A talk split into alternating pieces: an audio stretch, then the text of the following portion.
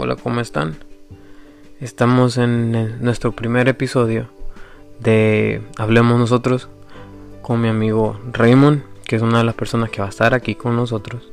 Es del otro host que tenemos. ¿Cómo estás, Raymond? Bien, bien. Gracias por la invitación. hey. Eh, Andrés no pudo estar con nosotros por situaciones que ni Raymond ni yo sabemos. En las cuales. Pues, fuera del alcance de, de, nosotros. Sí, está fuera del alcance. lo humanamente posible, pero. Pero no se pudo. No, se, pudo. Sí. No se pudo. Bueno, este, nuestro primer, um, nuestro primer episodio de Hablemos Nosotros, um, yo hice un mini episodio para que supieran de mí y de o sea, lo que a mí me gustaba y que ustedes se, pudieran me pudieran conocer. Raymond no ha tenido el chance así, o sea que Raymond les va a hablar un poco de, de lo que a él le gusta, de lo que eh, él, él es. Lo primero que todo, mi nombre es Raymond Ventura. nací en los Estados Unidos, pero tuve el privilegio de crecer en El Salvador. Regresé a este país, creo fue a los 15 años, 16. Eh, lo que más me gusta a mí hacer en mis tiempos libres era jugar al fútbol, pero a mis 30 años ya el retiro fue la, la, decisión más sabia. Ya mi cuerpo no, respondía. El, retiro, todavía no te has retirado. No, ya, ya, ya me retiré de forma, uh, ¿cómo se dice? ¿Repentino? ¿No? No, no, no, no, no, forma oficial. Oh, de forma oficial. El, el party viene después, la retirada con los amigos. Oh, el partido de despedida el partido de despedida en la cascarita. Pero, pero todavía tenemos que jugar, tenemos la temporada que viene. O sea que vos no te has retirado. Y sí, este eso va a ser como la. Oh, la eh, va a ser va a ser un estilo. Uh, Tus últimos pininos, tu temporada de despedida. Va a ser un estilo Kobe Bryant cuando se retiró, que hizo una temporada. Eh, sí, vamos, vamos a hacerla de esa manera para, para que toda la gente tenga el placer de verte jugar. sí. No, pero. Pero o sea, la idea es buena, ¿no? sí, claro, en, en, en, papel está bien, pero en realidad yo sé que, que no es así, porque... No, no, es así, ya, ya, ya te digo, no, no, no estamos para eso. Ya no estoy para esos trotes. O sea que te vas a volver técnico. Y sí, creo que sí el futuro, el futuro marca eso. El futuro marca eso, sí, ya, ya. O sea, técnicamente estás preparado mentalmente, tienes los conocimientos. Tengo los conocimientos. Lo único que te falta es el equipo. Me falta el equipo, ¿no? Pero vamos a empezar con un equipo de niños por ahí. Ah, no sé si a mí propio, yo empiece a forjar eso, pero no dudo mucho de que yo pueda formar todo el equipo de niños por mi parte, ¿no? Hay uno. Sí, sí, sí, claro. bueno, Raymond y yo tenemos. ¿Cuántos años tenemos jugando juntos? Ya son varios, ¿no? Uh, creo que por ahí desde el 2008. No, desde el 2007, mediados. No, 2010. No, no, no, pero con la Cochale. Oh, sí, de 2007, 2008. Sí, porque vos estuviste... Bueno, para la gente que no sabe, nosotros fuimos, nosotros íbamos a entrenar a un equipo que, bueno, que ellos encontraron, que Raymond y otros amigos encontraron, y me invitaron a mí cuando yo vine. Vieron el talento, vieron el talento. o sea, yo te traía mi terreno, lo que era lo mío. Washington, D.C., o sea, el barrio ahí que, que en cada esquina me conocía, no tampoco. no, pero, pero las historias que, que, bueno, que tenemos nosotros son, son muy divertidas porque nosotros salíamos de la escuela los martes y los jueves entrenábamos, ¿verdad? Si no mal recuerdo. martes, sí, martes y jueves, creo. Sí, martes y jueves. Y nosotros nos íbamos desde Sherwood High School, que es en Only, hasta Tacoma Park. O sea, teníamos, tomamos un bus hasta Silver Spring, downtown, y de ahí agarrábamos el metro a Tacoma. Y de ahí caminamos, ¿qué, caminábamos que caminábamos dos, cuatro cuadras para llegar a la cancha. Dos, cuatro cuadras, pero a veces economizábamos, ¿me entendés? Porque en ese tiempo no teníamos los recursos económicos, entonces Claro, claro. para ir de bus en bus. Claro, claro. Nosotros O sea, lo más importante era el bolsillo. eh, exacto, exacto. Lo más importante era el bolsillo. Buscando la rebaja siempre. Nosotros siempre reteamos el precio. Eh, y para ese tiempo, pues usábamos los IDs de la escuela, que como éramos estudiantes, nosotros no pagábamos. ¿Te acordás? No creo que era hasta por ahí a las 5. Sí, pero, pero eso nos ajustaba para, para llegar, a, llegar a Tacoma. Lo jodido era regresarse. Eh, bueno, no sé, ahí tenés razón, pero lo que yo hacía era algo más, era algo más como, como se dice por ahí, un, un rocho cualquiera, viste yo, en el tiempo, yo creo que para, para muchas, para los millennials de ahora, que todavía creo que, para eso yo ya no existe, pero, pero yo tuve el privilegio, yo, yo usaba lo que eran los transfers de Ajá. papel. Cabal, ajá. Yo Sí. creo que vos me veías en la escuela como yo preparaba mis transfers. sí, que le, ponía otro te- le poníamos otra hora para... Mm, Yo usaba el de otro día Ajá. y lo que hacía era nada más cortaba el clear tape, le arrancaba el de un día anterior y, y le ponía la fecha del día que lo había comprado y ahí me daba por ahí hasta las 4, Sí, sí, cierto. 4, 5, así. Y lo usaba, o sea, como te digo, uno, uno como buen salvadoreño tiene que regatear el precio, Claro, claro. Eso, eso se trae, con eso se nace. Ah, no puedo decir nada yo porque yo eso sí no lo hice. Imposi- imposible ser más salvadoreño que, que la Coca-Cola en bolsa. No, eso es cierto. Es como, es como que le que digas que la, la pupusa revuelta. Claro. No, tantas historias. Fue puta. Que Son, son muchas, ¿no? son muchas, la verdad que sí. Cuando no, cuando no, cuando nos íbamos a nos íbamos a McDonald's a comprar 20 más chicken para todos y compramos una soda. una soda grande y todas las, las seguíamos llenando. O cuando uf, o cuando o varias veces cuando en el de que cuando vos empezaste a manejar, cuando vos ya tuviste tu carro. Uf, ese carro. Eh, Dino, me acuerdo de Dino, así se llamaba. El carro de él se llamaba Dino. Era un Chevrolet azul. Chevrolet azul, no, más era el Acura. Oh, no, sí es cierto, el Acura era. Empecé con un Acura del 92 que, que cuando llovía, creo que llovía más fuerte dentro del carro que lo que llovía afuera. Pero ese carro, ese carro le metía, que cuántas personas cabíamos ahí. Entraba Estefan, entraba, entraba por ese tiempo Carlos. Estefan, Carlos, yo, Los, vos, yo. y no, y no me acuerdo, Creo alguien. También, ¿no? Mm, No, no creo.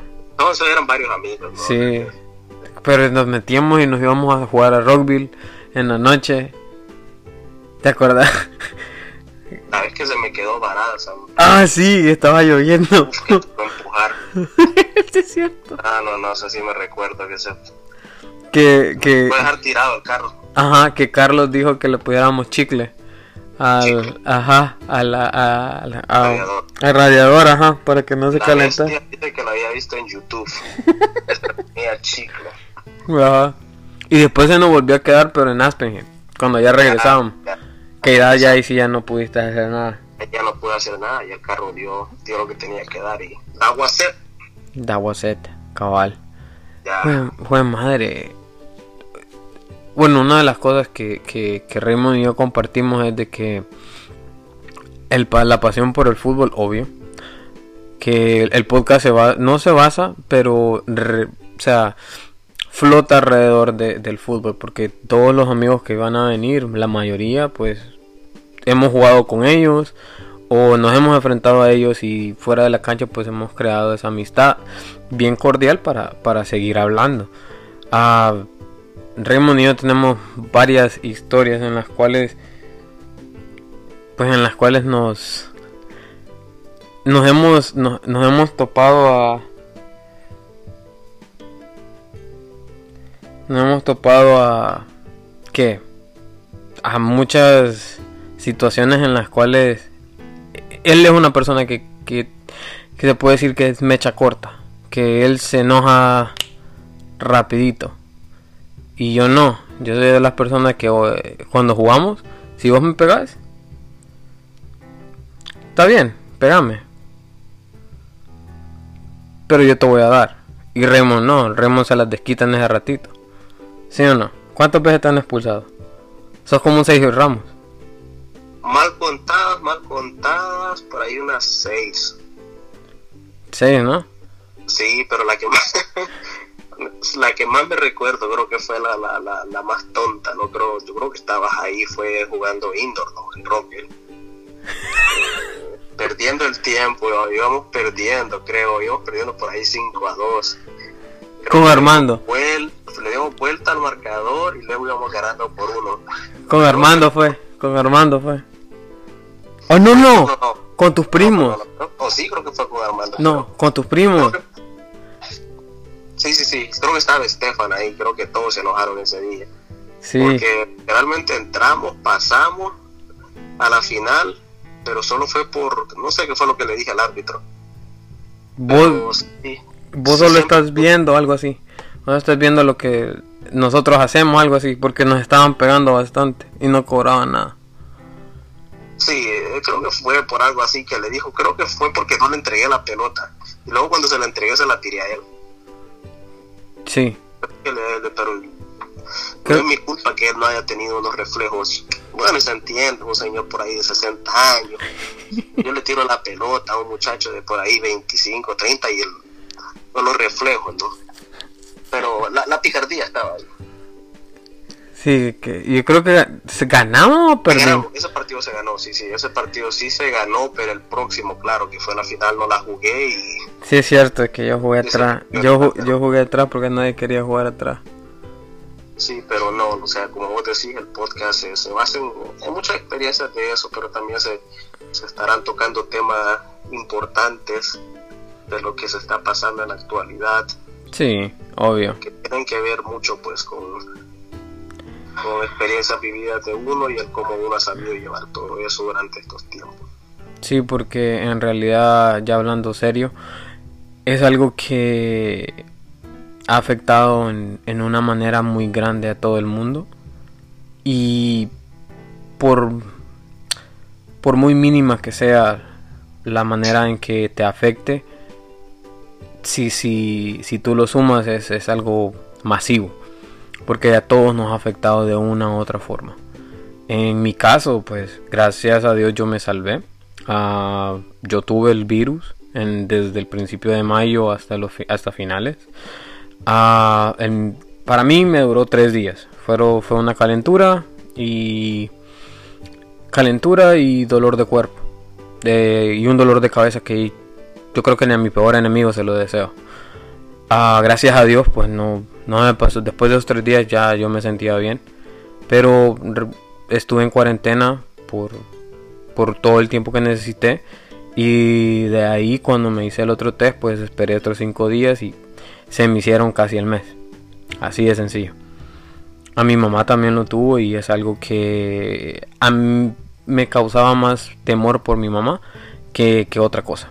Ah, y pues a Raymond, hablando de Raymond, le afectó, le afectó eh, laboralmente eh, esta, esta pandemia, ¿sí o no? Sí, gracias a Dios que pues superaste eso, pero es como vos lo decís, es algo que no nunca imaginas que, te va a pasar a vos o, alguien ha llegado a, a tu círculo. Sí. Sí. Y como te digo, me alegro mucho que, que, que, hayas superado esa, esa enfermedad.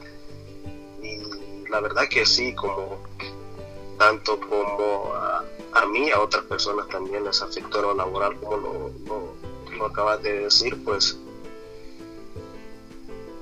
luego de venir trabajando por muchos años en un trabajo un momento a otro te, llaman para decirte que, lo sienten mucho, pero que ya está, que no, no, no pueden seguirte teniendo por X motivo, te, te cambia todo. Claro, y yo creo que esos son los momentos donde, donde en cual vos tenés que ser más fuerte porque no te lo esperabas. Ah, y de ahí teniendo las responsabilidades que uno tiene, pues es algo que, que te deja te deja perplejo, te deja estupefacto, te deja en shock. Sí, en ese momento, como te digo, bueno, o sea, ya está, aceptas la decisión de, de, tu empleador, pero en el momento no, no asimilas. Sí. Es como después empezás. Ya ves. Pregúntate, ¿y ahora para dónde? Sí, e, es, lo mismo. Yo, yo también iba a decir eso. Cuando me dieron la noticia de que yo salí positivo, yo dije, oh, dos semanas, o sea, una vacación pagada. Pero mientras yo lo fui contando, que le fui contando a mi mamá, a, a, mi, a mi empleador, a, a, a los, mis trabajadores, ya yo quedé como que, uff, esto es real. Esto es algo que sí pega, ¿me entendés? Ya cuando ya, ya, ya sentís que es real, que es algo que, puta, está pasando. Y como decís vos, es algo que te deja en shock y de poco a poco como que te dice despertate. Esto es de verdad.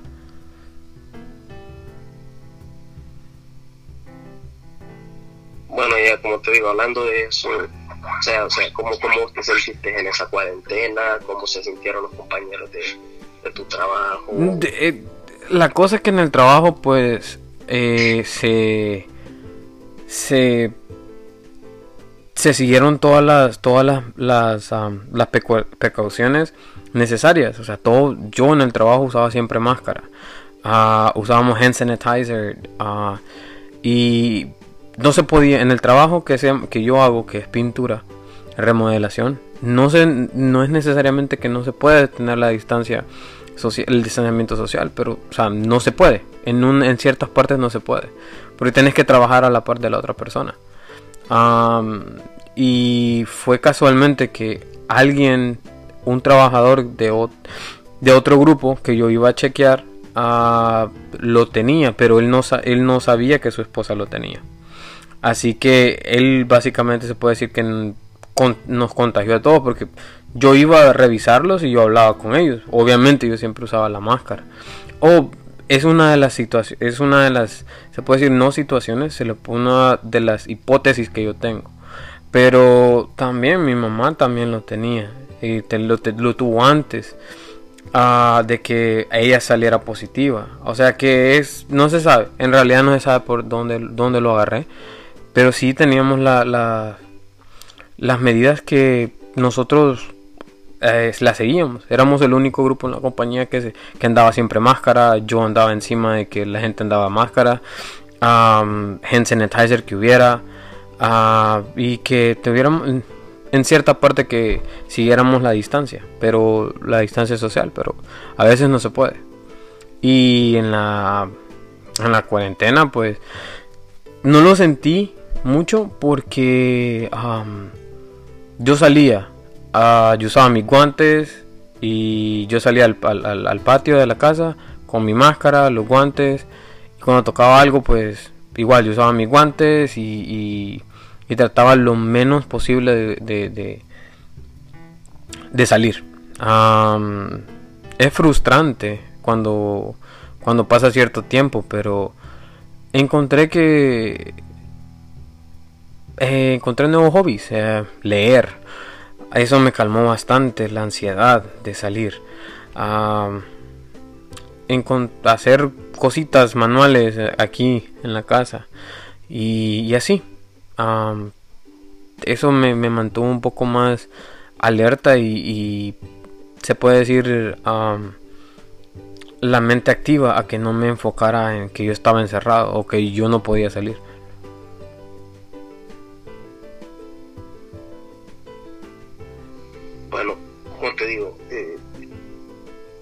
Es difícil cuando, cuando estás en esa situación, ¿no? Yo creo que lo primero que, viene a tu mente es no decir cómo, cómo contrae este virus, cómo lo contrae. Sí, sí, básicamente. Lo, que, lo, lo, que pensaste en ese momento, bueno, Sí, yo creo que fue eso. Ya después vendrá lo demás, pero eso quiere decir de que pues tenés que encontrar maneras de distraer un poco tu mente durante ese tiempo, porque en realidad cuando te dicen que tenés que aislarte por, por dos semanas, también creo que tienes que ser consciente que, que, puede ser más. Claro, porque no sabes... durante ese tiempo, o sea, ¿qué tipo de libros era lo que, te, que leías? motivacional. Eh, estaba leyendo uno de fútbol. de, de un escritor uruguayo. Se llama... Ah, no me recuerdo, no me recuerdo. Pero eso lo leí en la iPad. Ah, y el otro que no he terminado de leer se llama, es de Charlemagne the God.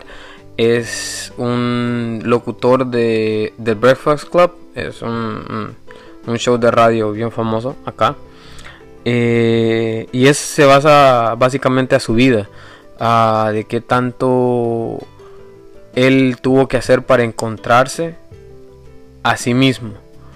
Como él de, todo, de todas sus experiencias ya, ya así adulto, las, vio y como que agarró y dijo, oh, este yo soy. De, o sea, esto me ha llevado a ser la persona que soy. Y cosas, o sea, cosas así, obviamente, leer un poco de, de, poesía, ah, que pues yo soy cursi, eso, eso es cierto, yo soy un poquito cursi, soy un poquito emocional también. Uh, y también, o sea, no, no, sé, no voy a negar que jugaba FIFA. Eh, jugaba bastante. Y cuando me cansé, pues fue empecé yo a leer un poco más, a salir un poco más, a leer ahí al, balcón, al, ¿cómo se llama? Al deck. Y estar un poquito más afuera. Porque como te digo, pues eso, eso fue lo que me ayudó un poco a quitarme ese eso de que yo estaba encerrado.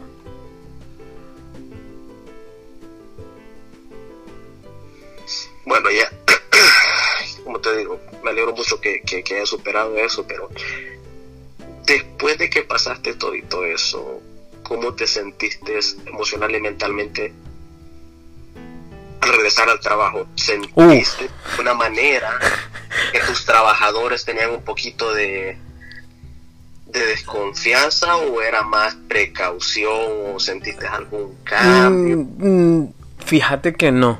Y buena pregunta porque eh, no, ellos no sintieron ningún tipo de... Siempre fue normal. Siempre fue de que normal, o sea, como que nada había pasado. Que como me sentía, si me sentía mejor.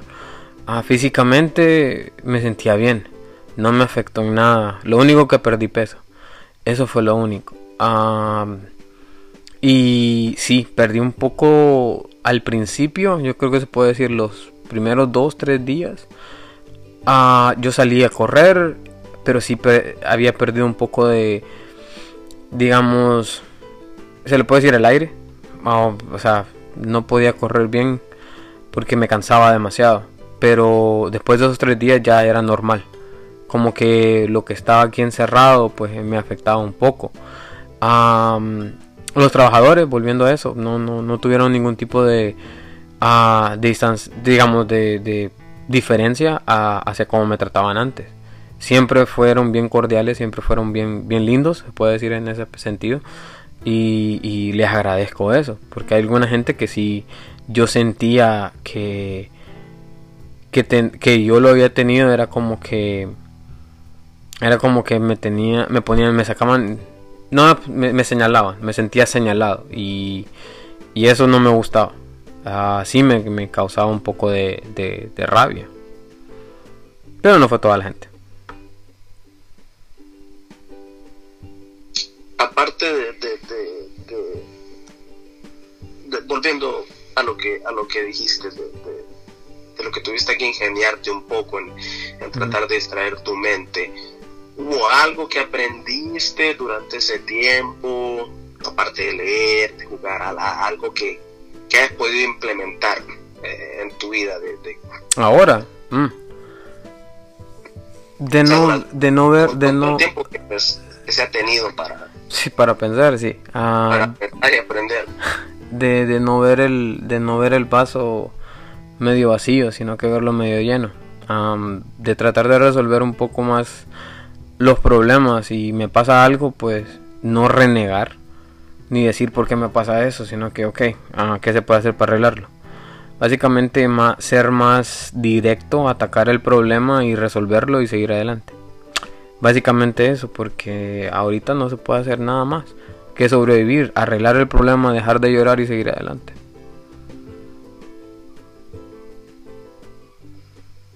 Wow. wow. Impresionante cómo uno pues, se las tiene que ingeniar un poco durante este tiempo, pero... Sí, igual vos, vos tuviste que, lidiar con eso. Al, al, fin y al cabo, yo creo que, yo creo que cada uno, cada uno sacó lo que pudo positivo de, de, de estas situaciones que al fin y al cabo nos ayudarán temprano en nuestra vida o muy adelante. Pero la cosa es que la, la enseñanza esté ahí y se puede implementar en el momento indicado. Claro, o sea, creo que como, como a nosotros, a muchas personas les tocó uh, ingeniárselas. Bueno, bueno vos, que, te, que, que en este tiempo, que, que en el tiempo que dejaste vos de, de trabajar, además de buscar trabajo, y yo sé que otra de las cosas que, que te ayudó bastante fue el ejercicio. ¿Qué más? Sí, sí, sí, la verdad que sí, porque, bueno, yo soy una persona que, que ha sido muy activa en el aspecto de, de, Eso es cierto. de darme mucho, pero durante este tiempo que, que te digo, no, se, se dio la pandemia, pues con el gimnasio cerrado y todo, y todo eso, sí te puedo decir que por muchas semanas yo no lo llamaría depresión, pero fue un momento de que no, o sea, no tenía ánimo de nada, o sea, te, te repito, o sea, luego de tener un trabajo por muchos años a, a, de la noche a la mañana no tenerlo, sí te cambia la vida. Sí, claro. Me imagino, me imagino que no tenías, no, no te sentías útil. Sí, no, te, no, no, no sentirse útil, pero más que todo lo, lo primero que se me venía a la mente era cómo pagar las responsabilidades que tengo. Claro. Porque no es fácil, o sea, como te digo, te, que te corten los ingresos y luego ves, wow. Y ahora, ¿qué hago? Y durante ese tiempo me toca, o sea, me tocó pensar y, y ingeniármelas, ¿no? Sí. Y te obliga a, a salirte un poco de, de, lo, de lo habitual y de estar conforme con algo. Ahí fue como te digo que siempre he sido una persona que me ha gustado ahorrar lo más que puedo y, y eso fue una ayuda grande. Sí, eso, eso es cierto. Soy una persona muy ahorrativa. Pero también gastas. Mm, no, tenés que decir la verdad. Así como ahorras, así gastas. No, no digas que no. eh, sí, de vez en cuando pues uno se tiene que dar su gusto. Su gustita. Sí, que no sé qué, que no sé cuánto. Pecado, pero como te digo, he tenido la, la, el privilegio ¿no? de, de, de haber tenido un trabajo estable hasta cierto punto y gracias a ese trabajo pues he tenido la oportunidad de, de viajar a, a Sí. lugares.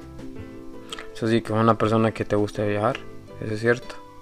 Así como, así como cuando estabas niño, te viajaste a El Salvador, te quedaste por cierto tiempo ya. Eh, vamos a tocar ese tema ahorita. Y va a ser, va a ser corto. Va a ser corto. Pero Raymond es una persona que nació acá, como él dijo, pero él creció en El Salvador. Y yo quiero que él diga lo que él me dice a mí. porque a mí me ofende lo que él me dice. Pero yo sé que lo dice en broma, igual, pero me ofende. Pero sabe que me enoja. ¿Qué es lo que me decís vos? Siempre. No, pues lo primero que yo te digo, pues que, que gracias porque en tu país me aceptaron. o sea, un americano salvadoreño, ¿no? O sea, tú, tener ese privilegio de crecer en tu país, número uno, privilegio de haber usado tu transporte público de tu país, porque es verdad, o sea, privilegio que vos decís que, que, que, vos nunca te subiste en un, nunca te montaste en un bus y no sentiste la adrenalina de cuando decían, pare, se baja. No, no, no, no. Fueron que yo, que a mí me fueran a dejar a la casa y que me fueran a traer a donde, a donde me iban a dejar es una cosa. Una vez o dos creo que usé el bus. Pero así como decir bus, tan, o sea, si vos me preguntas, yo no lo usé. O sea, para un diario a diario no lo usé. O sea, no estoy mintiendo. Sí, como te digo, ya fuera, fuera de, de, broma es. Fue, fue una experiencia muy bonita, una infancia que, que te no la cambiaría por nada. Y, claro. Y tener esa suerte para mí, crecer allá fue, fue lo mejor que, que, que me pudo haber pasado porque te cambia, o sea, cuando llegué acá, eh, me cambió mucho la manera de, pensar, ¿no? Y, ¿En el sentido? En el sentido, o sea, ver muchas cosas que, que yo pasaba allá, ver acá como era de diferente. Ahora, yo, como te digo, crecí allá, pero nací aquí. Claro. tenemos una historia muy diferente porque vos creciste allá también, pero... Yo nací allá. Pero vos naciste allá, exacto. O sea, no vamos a entrar mucho en ese tema, creo que se... Nada más... Se sobreentiende, se sobreentiende, se sobreentiende. Voy a dar la puntita nada más. Solo para que para que guardes ahí para después, o sea, terminar la conversación. Pero, eh, ¿en qué, cómo te afectó o, o, o, te cambió un poco el voz de ah, El Salvador, que creo que ni por no pasaba por tu mente. No, jamás. Hacerlo y venir acá. Lo Porque es una cosa de que yo sabía que iba a pasar eh, para mí. Eh, claro, como decimos, muy diferente. O sea, iba a pasar de un momento a otro. Cuando no sabía, pero yo sí te puedo decir que cuando se llegó el momento yo dije, no, no me quiero ir. Ya. Pues lo que más me afectó, o una de las cosas que, que de verdad me dolió bastante fue dejar a mis abuelitos, a mi papá Freddy y a mi mamá Betty. Fue una de las cosas de que a mí me dolió en el alma, a mí me dolió mucho a hacer eso.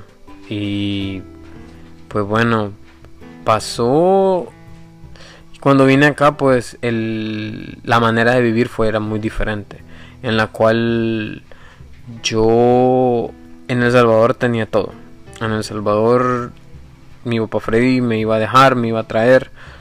Y eso era... Eran... O sea, acá ya no lo tenía. Yo no tenía el apoyo de ellos dos, de mi papá Freddy y mi mamá Betty.